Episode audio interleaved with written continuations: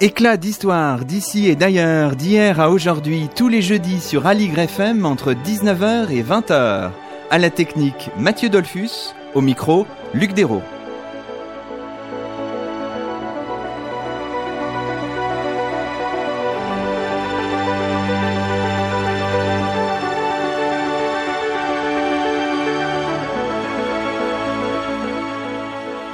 Bonsoir à toutes et à tous, c'est le septième numéro d'Éclat d'Histoire sur Aligre FM et nous voyageons encore aujourd'hui après Venise la semaine dernière. Nous partons en Amérique, plus particulièrement aux Caraïbes, ce monde plutôt méconnu au XVIIe siècle. Nous avons la chance de recevoir à notre micro David Chonu. Bonsoir à vous. Bonsoir, merci beaucoup de m'avoir accueilli. David Chenu, vous êtes agrégé d'histoire, boursier auprès du musée du Quai Branly Jacques Chirac.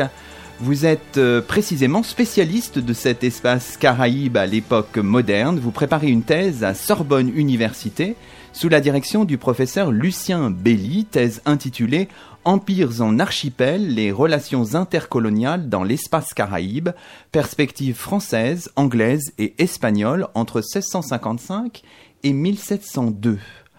Alors, c'est un sujet complexe, assez méconnu, je le disais en introduction. Alors, on va essayer de présenter un peu en quelques mots les thématiques et l'axe directeur de votre projet. Alors, s'il fallait le, résumer en quelques mots, que pourrait-on dire, euh, David Chonu alors, ma recherche porte sur une histoire géopolitique de la Caraïbe au XVIIe siècle, où en fait j'essaie d'étudier la formation au cours de cette période d'une région américaine particulière, qu'on pourrait qualifier de multi-impériale. Voilà, j'ai voulu interroger, en commençant ma recherche, j'ai voulu interroger cette phrase d'un historien euh, très connu, un historien trinidadien, Eric Williams, qui est l'auteur d'une, d'une thèse très importante sur l'histoire de l'esclavage, euh, Capitalism and Slavery, paru en 1944. Dans un de ses ouvrages, Eric Williams soulignait que la Caraïbe à la veille du XVIIIe siècle, était devenu, je cite, le cockpit de l'Europe ou le, ou le carrefour des empires.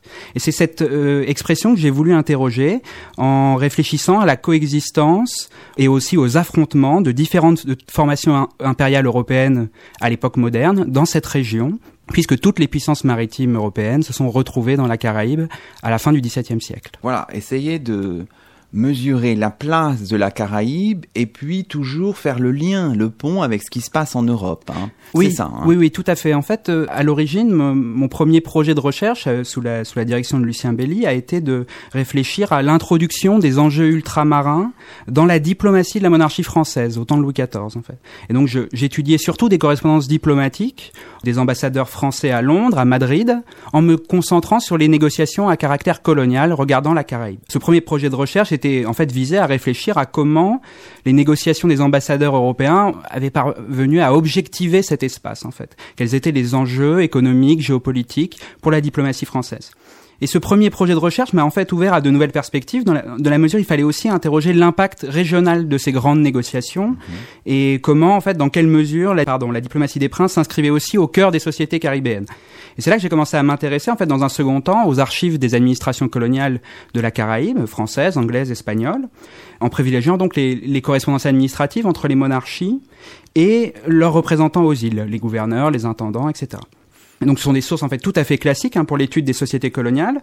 On y étudie le, enfin voilà, le gouvernement des sociétés ultramarines. On a beaucoup d'informations sur la vie politique des colonies, le commerce, les productions coloniales, etc.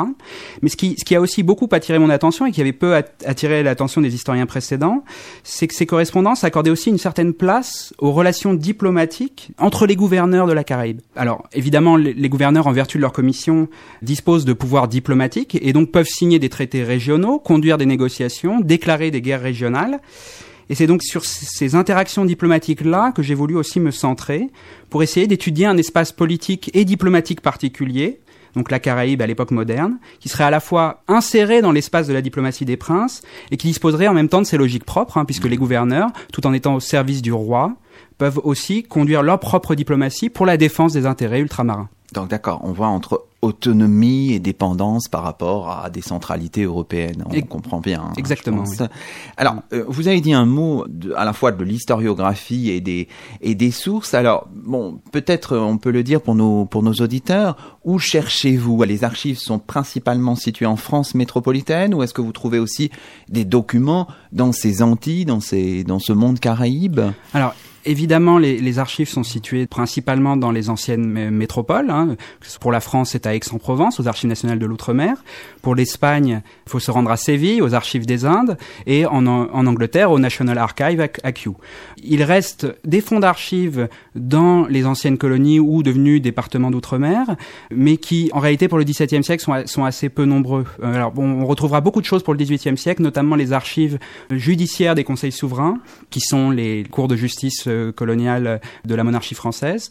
Des choses également euh, relatives au commerce, notamment euh, les archives des ports de Bridgetown pour la Barbade, la même chose à la Jamaïque, etc. Mais, mais pour le XVIIe siècle, je n'ai pas trouvé grand-chose. D'accord. Donc mm. c'est ça, on s'imagine spontanément comme ça, quand on est historien du monde caraïbe, qu'on va aller régulièrement dans ce monde-là, mais mm. pas forcément. On peut le faire depuis les anciennes métropoles, comme vous l'avez dit, ou ce qui est encore euh, mm. euh, les métropoles pour, par exemple, euh, ce qui concerne les territoires d'outre-mer français. D'accord, on comprend bien. Alors, quant à l'historiographie, disons un mot aussi, elle s'est renouvelée assez profondément ces dernières années, mais plutôt du côté britannique. Hein. oui, en effet. Alors du côté du côté anglo-saxon, on a eu vraiment un, profond renouvellement de cette historiographie. Alors je dirais qu'en fait, ma, ma recherche se situe à, la croisée de plusieurs tendances de l'historiographie actuelle. Je m'inscris dans cette euh, nouvelle histoire atlantique hein, qui a été un, un courant euh, de l'historiographie particulièrement important dans les universités nord-américaines à partir des années 1990. Cette nouvelle histoire atlantique, c'était en fait en quelque sorte la prise de conscience de la nécessité de repenser l'histoire des sociétés coloniales américaines dans le contexte plus large du monde atlantique. La nouvelle histoire atlantique telle qu'elle s'est développée a cherché en fait à remettre en cause une tendance de l'histoire sociale euh, euh, nord-américaine à la fragmentation des objets d'étude, c'est-à-dire qu'on étudiait les, les, structures sociales et économiques euh, d'une colonie, de chaque société coloniale, si vous voulez, mais comme autant d'unités indépendantes. La nouvelle histoire atlantique a, essayé un petit peu de remettre en cause cette tendance à la, à la balkanisation en fait hein, des objets d'étude, en insistant davantage sur les connexions, hein, le, les circulations autour d'un océan qui, à l'époque moderne, a commencé à relier trois continents en fait. Mhm. Donc ce, ce serait un, un, premier point et le, le, second point, ce serait qui me semble particulièrement important, c'est le retour d'une histoire euh, politique des formations impériales à l'époque moderne, qui est particulièrement sensible en fait depuis les années 2000. Alors cette euh, nouvelle histoire impériale, a, en fait, peut avoir avec les premières histoires impériales de la, de la, fin du 19e siècle, de la première moitié du 20e siècle, avec euh, leurs présupposés, enfin avec le, toute l'idéologie coloniale que mhm. ces premières historiographies portaient. Cette nouvelle histoire impériale, en fait, s'est développée à partir des années 2000 et en fait dans le contexte américain euh, d'importants débats sur la nature impériale des États-Unis post 11 septembre en fait, hein, au moment des, des, interventions en Afghanistan, en Irak. Et c'est à ce moment-là qu'on retrouve des toute une série de travaux. Alors je pensais à Stephen O, à, à Kathleen Wilson, ou, ou, cet ouvrage euh, très important de, de Jane Burbank et Frédéric Cooper, Empires in World History. On voit en fait que, que l'empire devient un objet de débat en fait. Et alors ce qui, ce qui est intéressant dans cette nouvelle approche, c'est qu'elle postule finalement la nature contingente et dynamique des formations impériales. D'ailleurs, on parle plus de formation impériale que d'empire, parce que avec cette idée de formation, on, on, voit le, la dimension processuelle en fait de ces de ces de ces entités politiques. Et donc, ces formations impériales seraient en fait plus façonnées par les circulations entre métropole et colonies et entre les colonies elles-mêmes. Et ce seraient finalement ces circulations qui qui créent l'empire, qui créent l'empire comme une sorte de, de processus constamment débattu, négocié, entre les différents territoires qui le forment. D'accord. C'est surtout l'historiographie euh, anglo-saxonne qui est engagée euh, dans ce mouvement-là. Du côté de l'historiographie française, on n'a pas tout ça. Alors, euh, je pense que ça arrive. Hein, vous, ça... vous arrivez, évidemment, vous êtes doctorant, donc voilà. Je, je, dois, je dois aussi beaucoup de choses à, à, à mes, à mes maîtres. Euh, en réalité, euh, côté français, l'histoire impériale, il y, a, il y, a, eu une histoire impériale de la monarchie française, qui a été commencée, on va dire, à la fin du 19e siècle, première moitié du 20e siècle, pour essayer de réécrire une histoire de la colonisation d'ancien régime. Hein. Euh, mais cette première histoire impériale a été balayée dans les années 1950. On, on l'a accusée d'un double péché, idéologique et épistémologique, et idéologique dans le contexte contexte de la décolonisa décolonisation évidemment, épistémologique dans le contexte du triomphe de l'école des annales et le fait que cette première histoire impériale était aussi une histoire des grands conquérants, une histoire politique, des guerres impériales, etc. Alors évidemment, il y a eu un, un no man's land, on va dire, de cette, cette histoire politique de la colonisation française des années peut-être 50 jusqu'aux années 90, mais avec des chercheurs comme Gilles Havard sur le Canada, comme Cécile Vidal sur la Louisiane, comme François-Joseph Rougeau également, qui travaille lui sur tout l'Empire français. Je pense aussi à Marie Oulmar.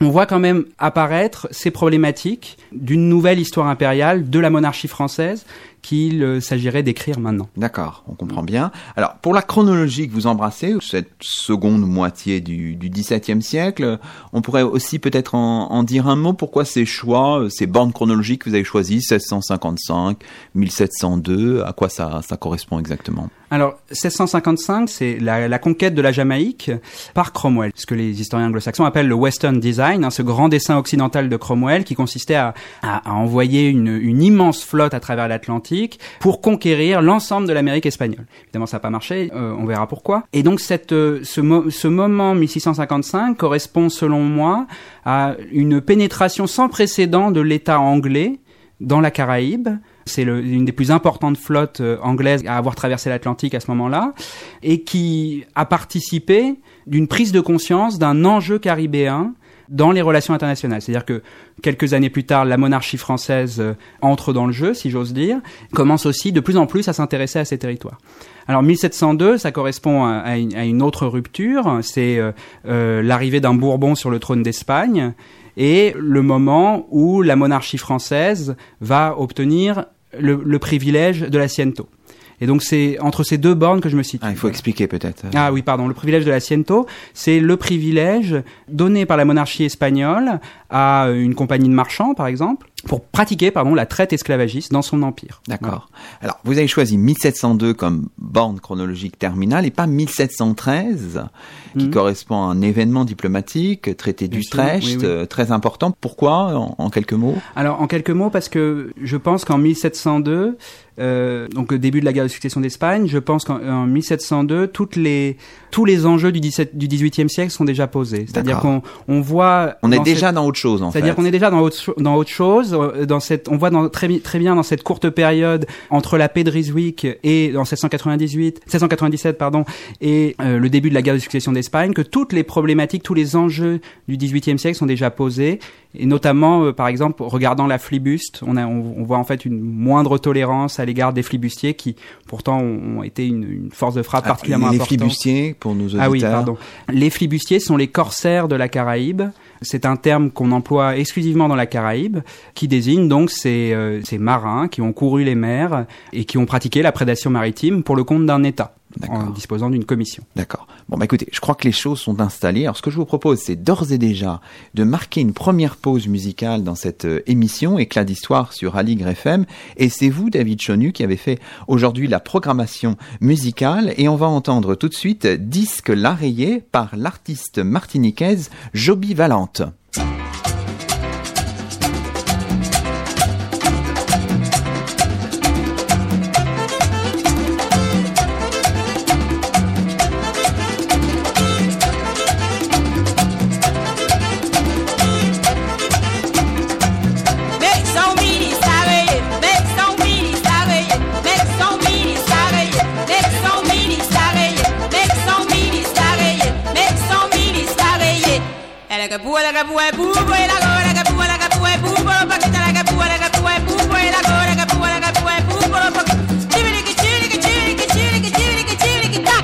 Kulutak, kulutak, bueno, que tal, kulutak.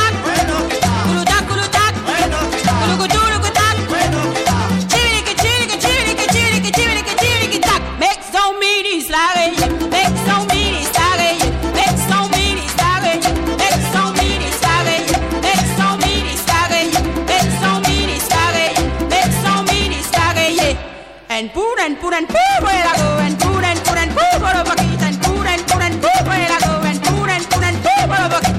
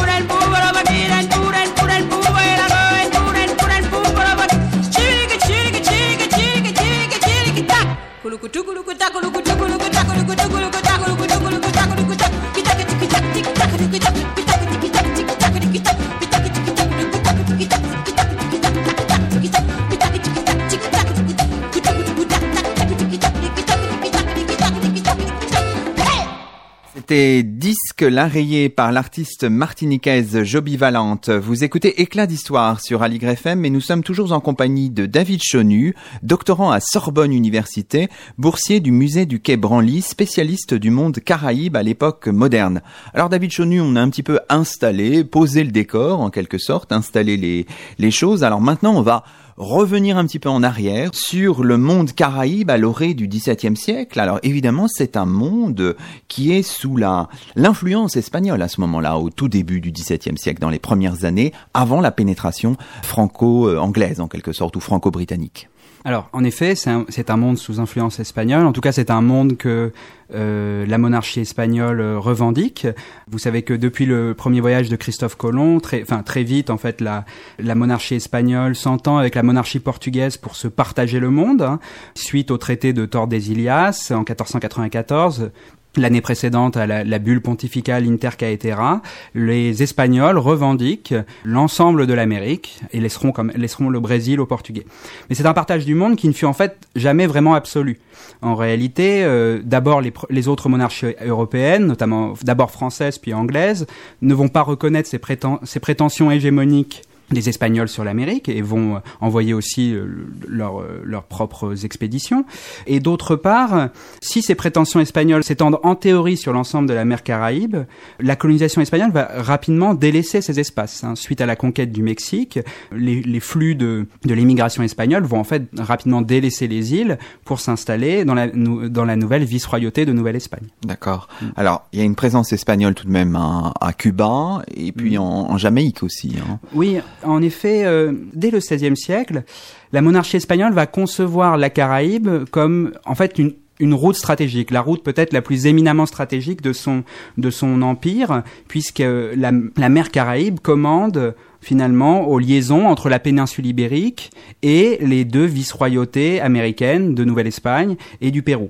Euh, il y a un concept très important dans le dans, dans l'imaginaire espagnol de, de, de cette région. En fait, c'est la notion de clé des Indes. hein. C'est vraiment l'idée qu'on est dans une, une région stratégique. D'où finalement une plus grande importance accordée à ces îles qui sont sur le passage des flottes. Donc avec euh, une très importante politique de Philippe II euh, dès la seconde moitié du XVIe siècle pour fortifier les, des points clés comme Carthagène des Indes, comme la Havane, des ports par lesquels les flottes des Indes passent, et enfin, finalement les autres îles en fait sont délaissées. D'accord, Voilà. d'accord. Alors, la pénétration euh, franco-britannique ou française et, et britannique, c'est vraiment, disons, à la fin du, du premier quart du XVIIe siècle qu'elle prend vraiment, qu'elle prend vraiment effet. On peut dire les, les choses comme ça, David Chenu? Alors non, en réalité, euh, dès le XVIe siècle, des marins français et anglais parcouraient la Caraïbe, et ces fréquentations euh, ne vont faire que s'accroître dans la seconde moitié du XVIe siècle.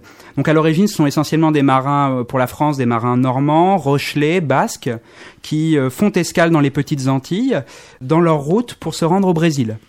D'accord, dans, dans un moment où la où on recherche particulièrement euh, une denrée euh, rare, c'est le bois brésil, c'est-à-dire un bois de teinture euh, qui est recherché dans les manufactures rouennaises, par exemple. Ces marins font escale dans les petites Antilles, collectent des bois de teinture, commercent avec les Amérindiens, commercent avec les Espagnols malgré les interdits, ou parfois ça donne à la prédation maritime. Alors, Voilà. Ce sont des entreprises privées, certes, mais, la- mais les monarchies se sont quand même très tôt intéressés à l'Amérique. hein. D'abord, on, on connaît euh, les épisodes euh, les plus célèbres de la, la, la du Canada, de Jacques Cartier, de, du chevalier de, Villegagnon au Brésil, euh, la tentative de colonisation de la Floride. Mais on peut aussi souligner que ces expéditions de marins qu'on pourrait qualifier de privées, en réalité, étaient, soutenues par les plus hautes élites aristocratiques et princières du royaume de France, par exemple. Ces aristocrates, ces grands princes, investissaient dans ces expéditions Et de fait, ces expéditions, notamment pendant les guerres de religion, vont s'insérer dans les luttes politiques et confessionnelles de la, de noblesse au cours de la seconde moitié du XVIe siècle. D'accord. Néanmoins, il y a une espèce de discontinuité. Ce sont des moments, c'est un peu perdu dans, dans, dans l'espace-temps du XVIe siècle. L'enracinement, c'est quand même plutôt le, le XVIIe siècle. Oui, oui, c'est en réalité, ce sont les années 1620 où on, on voit en fait s'installer d'abord de manière informelle les premières colonies, hein, une colonie au sens d'une transplantation de population euh, dans les petites Antilles. Alors c'est d'abord euh, dans les années 1620 Saint-Christophe qui voit l'installation de deux colonies, une, colonie française et une colonie anglaise. Puis donc euh, du côté anglais la Barbade, les îles de Nevis, Antigua, Montserrat. Et du côté français, la colonisation de la Martinique et de la Guadeloupe en 1635. Donc là, le paysage commence un petit peu à, à se, se dessiner. Alors, il y a quand même aussi toujours ces aventures, parfois un petit peu baroques, hein, euh, qui, qui frappent l'opinion encore aujourd'hui, dont on a quelques, quelques souvenirs. Alors là, je pense par exemple à ce qui se passe sur l'île de la Tortue en 1640. Alors racontez-nous en quelques mots un peu cette, cette histoire amusante.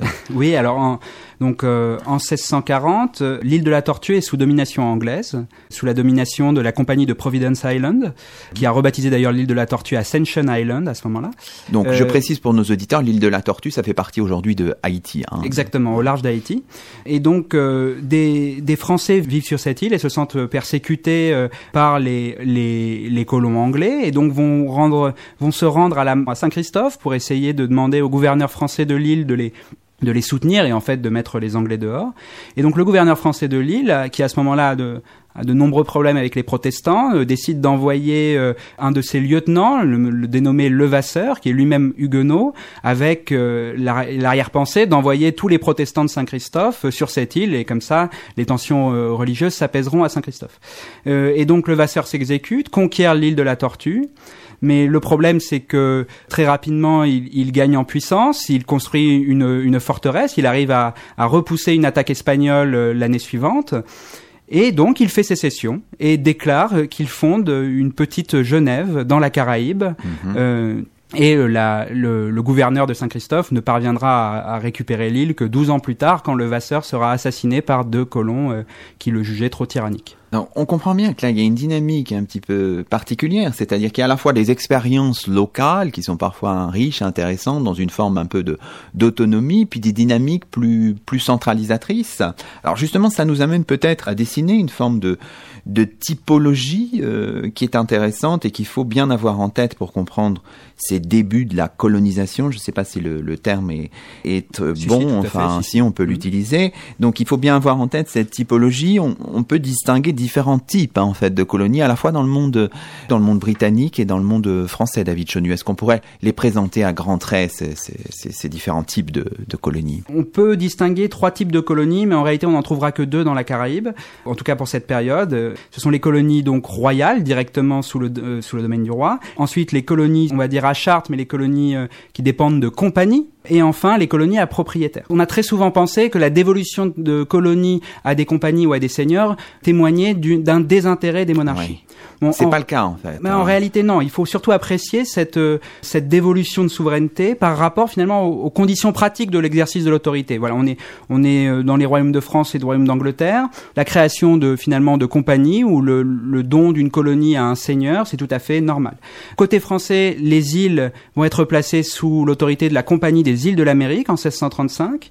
Côté anglais, c'est dès 1627, la monarchie anglaise donne les îles à un aristocrate, le comte de Carlisle, qui est un client hein, de, de Charles Ier. Voilà. C'est ça. Donc à chaque fois, ces, ces gens à qui on délègue cette, euh, cette autorité, cette souveraineté, sont proches en fait des monarques. Donc euh, c'est- pas un manque d'intérêt. Hein, c'est ce que vous c'est ce que vous pointez, euh, David exact- exactement, on pourrait en fait dire que, au contraire, Richelieu, par exemple, a mis les colonies au cœur de l'État. C'est-à-dire que les directeurs de la Compagnie des îles d'Amérique, comme les directeurs de la Compagnie de la Nouvelle-France, sont des membres de sa clientèle. Ouais. De la même manière, les colonies données en propriété à de grands seigneurs par Charles Ier, par exemple, que ce soit euh, le comte de Carlisle, mais aussi le, si on pense au, Maryland par exemple, sont des, enfin ces grands seigneurs sont, euh, des, clients de Charles et sont souvent récompensés pour services rendus. D'accord. Alors je précise pour nos auditeurs que disons qu'au tournant des années 1630-1640, on est sous le règne de Louis XIII en France avec Richelieu comme principal ministre et que du côté anglais, c'est Charles Ier qui est à, la tête de, de l'État. Alors évidemment, ce, ce, cette espèce d'alchimie entre expérience locale et puissance de la centralisation, on la retrouve évidemment au milieu du XVIIe siècle avec tous ces, ces troubles, la guerre civile en, Angleterre et puis la fronde en France. Et là encore, on retrouve, si vous voulez, des effets de ces tensions dans le monde ou dans l'espace caraïbe, David Chenu. Alors exactement, donc pour, pour l'Angleterre, euh, il s'agit bien sûr de la guerre civile, hein, de la guerre civile anglaise dans les années 1640. Alors on observe plusieurs choses. D'abord que l'Amérique est vraiment un théâtre en fait euh, de cet affrontement entre le Parlement et le pouvoir royal. Chaque belligérant va tenter de gagner l'allégeance en fait euh, des colonies de la Caraïbe ou des colonies nord-américaines. Ce qu'on constate en réalité, c'est que même si le, le roi ou le Parlement essaye de gagner euh, une colonie à sa cause, en réalité, euh, très souvent, les colonies ne répondaient pas euh, de la bonne manière. Alors, on a très souvent interprété cela comme soit peut-être parfois une indifférence, ou, ou parfois, euh, euh, si euh, telle colonie refusait l'allégeance au roi, elle était plutôt parlementaire. Donc, en réalité, on considère aujourd'hui que ces sociétés étaient traversées par exact, exactement les mêmes tensions socio, euh, enfin politico-religieuses qu'en Angleterre, mais elles cherchèrent à tout prix à éviter le conflit civil. Elles cherchèrent à maintenir une neutralité au moins euh, jusqu'à la fin de la guerre civile. Hein, ça a beaucoup d'avantages la neutralité, euh, c'est que on évite euh, évidemment l'exportation du conflit, on n'agit pas selon des informations périmées aussi. C'est seulement à partir de l'exécution de Charles Ier en 1649 et de la création du Commonwealth que là, les débats politico-religieux vont se cristalliser dans certains territoires et vont entraîner vraiment l'exportation des, des conflits- du conflit civil euh, dans les colonies. Je pense à la Barbade notamment. Alors la Barbade, justement, c'est un exemple intéressant sur lequel on peut revenir un instant. Que se passe-t-il justement à la Barbade? Donc, en effet, à la Barbade, après la, la, la nouvelle de la- de l'exécution de, Charles, vous avez une rébellion royaliste qui fait sécession et refuse de reconnaître le Commonwealth, reconnaît plutôt l'héritier de la couronne, Charles II. Cette rébellion royaliste serait particulièrement liée au fait que vous avez eu beaucoup d'é- de- d'émigrants royalistes qui sont arrivés à la, Bar- la Barbade au cours des années 1640 et surtout au fait que les colons barbadiens sont extrêmement attachés à l'Église d'Angleterre. hein. C'est un phénomène très important d'ailleurs dans les îles anglaises. On, on verra en fait vraiment des îles anglaises qui vont rester très attachées, très, enfin, voilà, à la, à la conformité religieuse. Problème. La Barbade est de loin la colonie la plus riche de l'Empire anglais à ce moment-là. Et donc très vite, le nouveau régime va agir, envoyer une flotte en 1652 et soumettre cette rébellion royaliste. D'accord. Alors du côté français, est-ce qu'on peut parler d'une fronde antillaise ou je ne sais pas, ou est-ce que c'est tout à fait exagéré, David Chenu Alors, en effet, c'est une, c'est une expression qui a été retenue, hein, l'idée d'une fronde coloniale pour qualifier les troubles des années 1640 dans les Antilles. Ces troubles auraient été incarnés par un, lieutenant général du roi, Philippe de Longvilliers-Poincy, qui, qui est aussi gouverneur de Saint-Christophe, et qui entre en rébellion contre la Compagnie des îles d'Amérique. Alors, c'est un puissant planteur, il euh, refuse en fait euh, de se soumettre à la Compagnie quand celle-ci lui envoie son remplaçant. Et ce Philippe de Longvilliers-Poincy va triompher. Il va réussir à obtenir la confirmation de ses titres, euh, de ses fonctions de lieutenant général, par la reine régente elle-même. Alors peut-on parler de fronde? En réalité, cette, euh, cet événement serait surtout lié à l'affaiblissement du pouvoir de la compagnie, non seulement dans les îles, toujours remis en cause ce pouvoir en raison du, du monopole euh, du commerce, des, des taxes, etc., mais aussi dans le royaume de France. C'est-à-dire que depuis la mort de Richelieu, les directeurs de la compagnie, qui, en, fait sont des créatures du cardinal, euh, du cardinal ministre défunt, ne peuvent plus asseoir leur pouvoir au moment de la régence d'Anne d'Autriche et de, la montée en puissance du clan de Mazarin. D'accord. Bon, bah écoutez, je crois qu'on a installé vraiment les choses. On est arrivé à cette mi-temps, en quelque sorte, du XVIIe siècle. Donc, on va revenir à votre période de prédilection. Mais en attendant, on va marquer, si vous le voulez bien, une deuxième pause musicale dans cette émission Éclat d'Histoire. C'est Take Me Home Country Roads par le groupe jamaïcain Toots and the Maytals sur Aligre FM.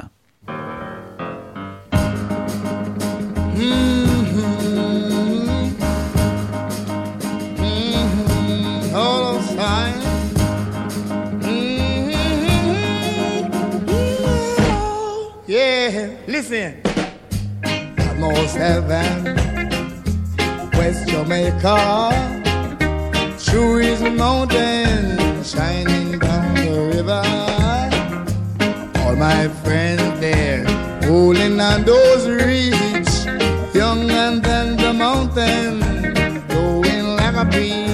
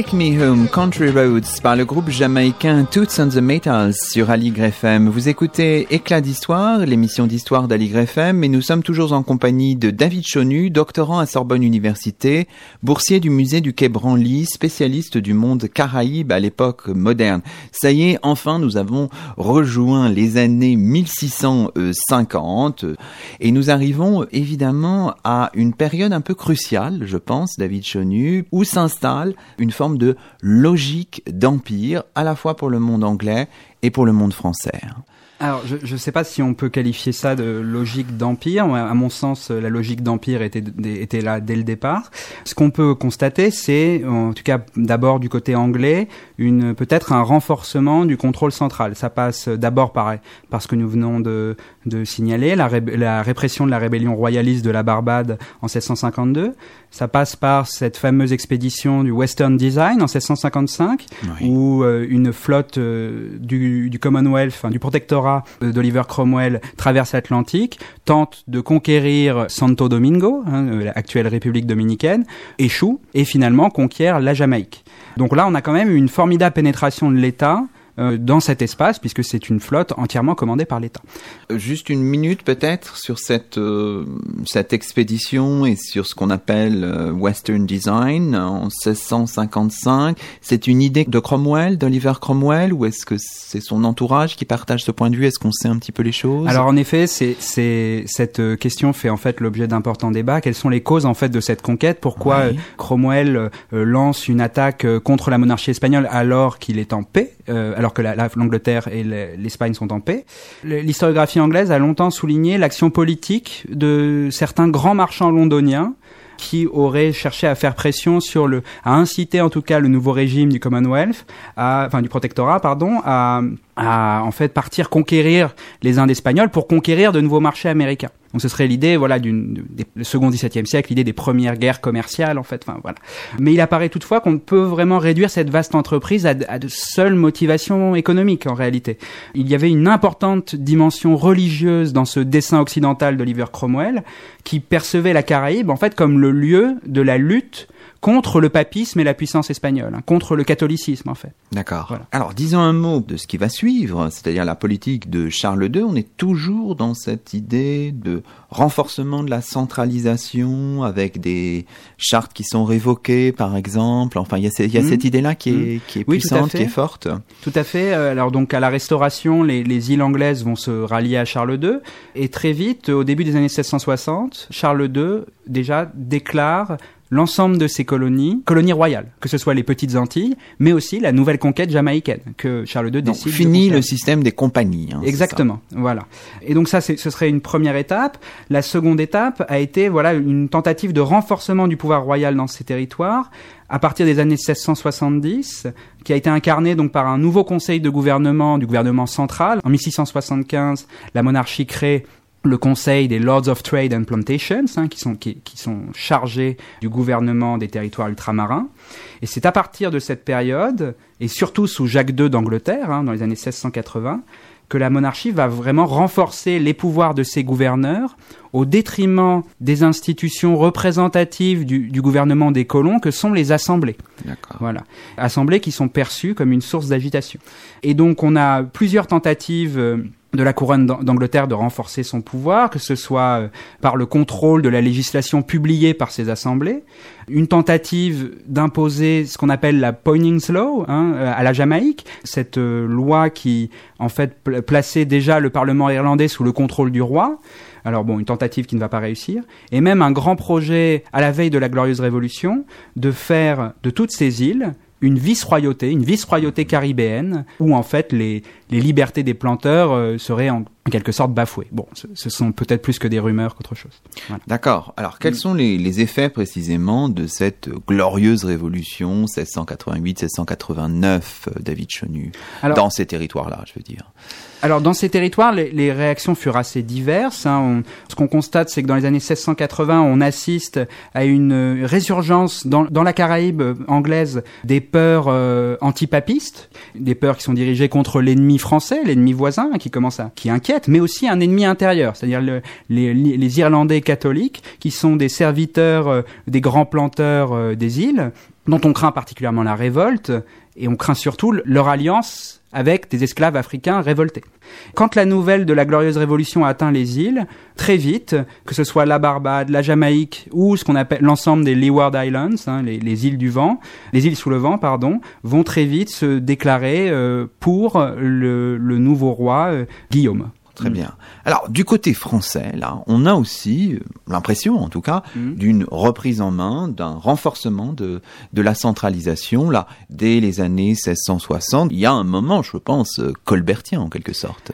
Oui, tout à fait. Donc euh, cette euh, rupture colbertienne est vraiment bien établie dans l'historiographie, euh, une certaine historiographie. Bon, on a tendance aujourd'hui quand même à la nuancer, c'est-à-dire que l'image de Colbert, grand serviteur de l'État, euh, a, quand même bien changé. Enfin, on a, on a- quand même bien changé de perspective depuis. Euh, ce qu'on constate, c'est que d'abord dans les structures de gouvernement, il n'y a pas de grands changements par rapport à Richelieu, Mazarin ou Fouquet, c'est-à-dire que Colbert agit comme un homme de son temps. Il place ses clients à des charges ultramarines ou maritimes importantes. Il crée ensuite une compagnie, comme Richelieu en son temps, comme l'avait fait Mazarin, pour d'autres espaces, Mazarin. Donc c'est la Compagnie des Indes occidentales qui est créée en 1664. Et enfin, il fait racheter, par cette compagnie, il fait racheter les îles à leurs propriétaires, puisque ces îles avaient été laissées à des seigneurs propriétaires depuis la, fameuse crise des années 1640, où la compagnie avait été obligée de vendre ses titres de propriété sur les îles à des seigneurs. Et enfin, Colbert a surtout le projet de retirer les îles aux négoces néerlandais, hein, qui faisaient à ce moment-là leur commerce. En fait, ce qu'on souligne aujourd'hui, c'est l'importance des continuités entre les politiques colbertiennes dans le Royaume de France et dans ces territoires ultramarins. Je vous donne un exemple. On voit sous la- dans la France de Louis XIV une importante criminalisation du vagabond. Et ben, on observera la même chose dans les Antilles à l'égard de ceux qu'on va appeler les boucaniers. Alors les boucaniers, il faut peut-être nous dire un mot euh, dessus parce que c'est un terme technique là ou oublié peut-être, je ne sais pas. Alors euh, les boucaniers, alors contrairement peut-être à ce qu'on à ce qu'on pourrait croire, ce ne sont pas des ce ne sont pas des pirates, ce sont ce ne sont pas des flibustiers. Les boucaniers, ce sont des chasseurs, des chasseurs français qui vivent dans la partie occidentale d'Hispaniola, hein, actuelle Haïti, et qui euh, chassent le gibier et qui en même temps essaient de d'échapper aux, aux milices espagnoles de D'accord. Alors, dans cette reprise en main, il y a aussi peut-être la création de l'intendance des îles en 1679. Le premier intendant des îles, c'est important aussi dans la reprise en main euh, Louis XIVienne, si j'ose dire. Alors oui, tout à fait. Euh, alors euh, ce qui est ce qui nous ce qui est particulièrement intéressant, c'est qu'on est dans on est dans des territoires ultramarins, mais pourtant la monarchie crée exactement les mêmes institutions que dans les territoires qu'elle possède en Europe. C'est-à-dire que dès les années 1660, Louis XIV crée ce qu'on va appeler des conseils souverains, c'est-à-dire des cours de justice qui jugent au nom du roi en dernier appel. Puis Louis XIV bah, va replacer évidemment son lieutenant général, mais ça il l'avait toujours fait euh, depuis les origines. Puis il crée une intendance, c'est-à-dire un intendant de police, justice et finances qui euh, s'occupe de l'administration de la colonie. Et donc on a vraiment en fait une, une finalement une continuité entre euh, les provinces récemment annexées dans le royaume, comme euh, je ne sais pas la Franche-Comté par exemple, et les provinces dites ultramarines euh, aux Antilles. Alors, tout ça dans un contexte de rivalité entre puissances assez fort, assez soutenu. Hein. Cette deuxième moitié du XVIIe siècle, je pense que c'est une partie du sens de vos, travaux, voit ces, ces rivalités augmenter et se manifester de, de différentes manières, David Chenu. Alors en effet, le, le, le second XVIIe siècle marque vraiment le. On voit apparaître les premières ramifications des guerres européennes dans la Caraïbe. C'est-à-dire que dès la seconde guerre anglo-néerlandaise, entre 1665 et 1667, à laquelle la- France participa contre l'Angleterre, on voit d'importants combats avoir lieu dans les Antilles françaises. Tout ceci est vraiment lié à la croissance des systèmes mili- militaro-fiscaux des États, hein, en réalité. hein. C'est que désormais, euh, euh, dans la seconde moitié du XVIIe siècle, l'État, que ce soit français ou anglais, a les moyens d'envoyer des flottes euh, jusque dans la Caraïbe, jusqu'en Amérique du Nord.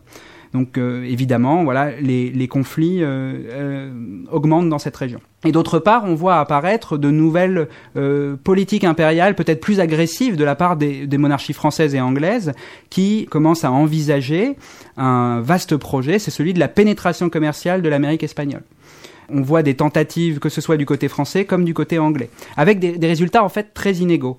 Côté anglais, Charles II crée la Royal African Company, euh, qui a pour projet de faire de la Jamaïque l'entrepôt du commerce avec les Espagnols. Cette, euh, cette compagnie a le monopole de la traite esclavagiste, et tout de suite, ça devient en fait assez rapidement une réussite. C'est-à-dire qu'à partir des années 1670, la Jamaïque devient un lieu de contrebande très important où on vend en particulier des, es- des esclaves à des colons espagnols. Et tout ça est permis par une traite transatlantique anglaise rapidement euh, très importante en fait. Côté français, c'est un peu différent. Colbert tente de faire de la Compagnie des Indes occidentales le bras armé du commerce français euh, dans l'Amérique espagnole. En 1680, Colbert aussi donne le monopole de ce commerce à un grand planteur de la Martinique. Et voilà, on trouve euh, plusieurs tentatives comme ça, jusque sous les ponts chartrains, hein, dans, donc, dans les années 1690-1700. Mais problème, ça n'a jamais fonctionné. Ça n'a jamais fonctionné, pourquoi? Parce que les îles françaises ont toujours manqué d'esclaves. Et donc, face à cette pénurie d'esclaves, si vous voulez, les, les colons étaient face à un choix. Ils devaient choisir entre devenir des planteurs esclavagistes ou des marchands d'esclaves. Et face à ce choix, les colons français ont systématiquement choisi la première option. Bon, ce que je vous propose, c'est de marquer, puisqu'il ne reste plus beaucoup de temps dans cette émission, une troisième pause musicale avant de, conclure. Et je vous propose euh, d'entendre cette fois, dans Éclat d'Histoire, l'émission d'histoire d'Aligre FM, Israelites par le Jamaïcain Desmond Decker. Get up in the morning slaving for bread, sir, so that every mouth can be fed. Me Sir. Get up in the morning slaving for bread, sir, so that every mouth can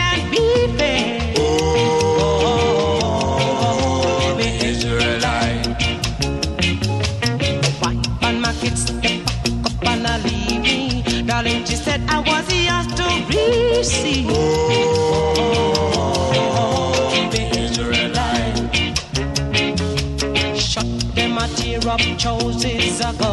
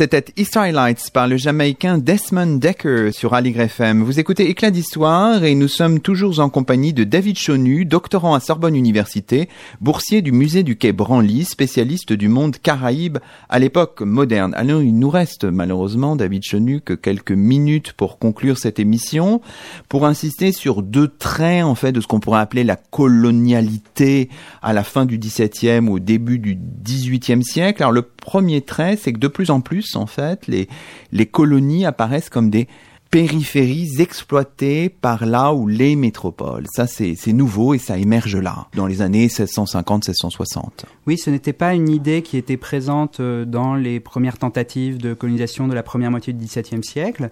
Alors certes, euh, des auteurs euh, du début du XVIIe siècle qu'on a pu qualifier de mercantilistes, comme je pense à Barthélemy Lafémas par exemple, avaient déjà souligné cette idée euh, au début du XVIIe siècle dans des traités d'économie politique que euh, la colonie, les territoires ultramarins devaient servir à l'économie des métropoles. C'est seulement à partir de la seconde moitié du XVIIe siècle que les États mirent en pratique cette idée. C'est-à-dire que du côté anglais, c'est d'abord le Commonwealth qui met en place l'acte de navigation de 1651, qui déclare en fait que toute marchandise transportée de- entre les colonies et le royaume d'Angleterre euh, doit être euh, une marchandise transportée sur un, sur un navire anglais.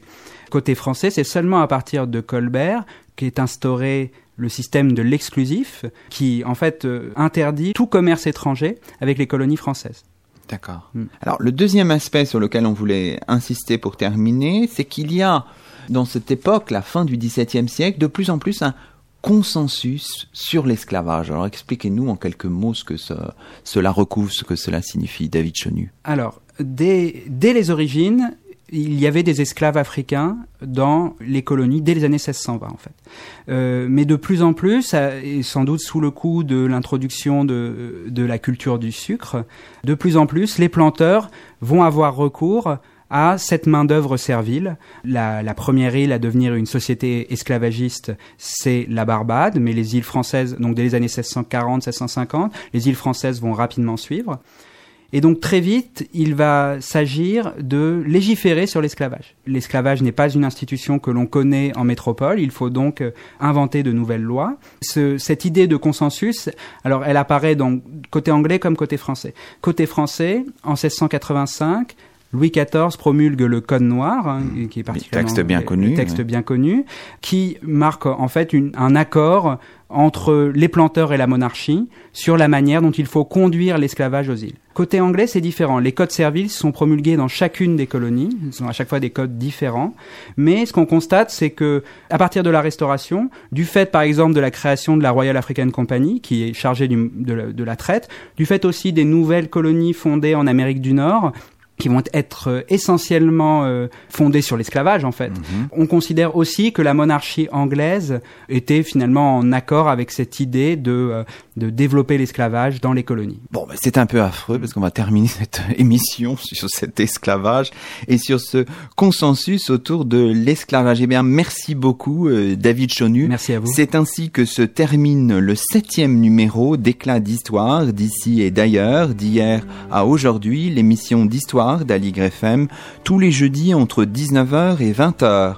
Nous étions aujourd'hui en compagnie de David Chonu, doctorant à Sorbonne Université, boursier du musée du Quai Branly Jacques Chirac, spécialiste du monde caraïbe à l'époque moderne. À la semaine prochaine pour un nouveau rendez-vous d'histoire sur Aligre.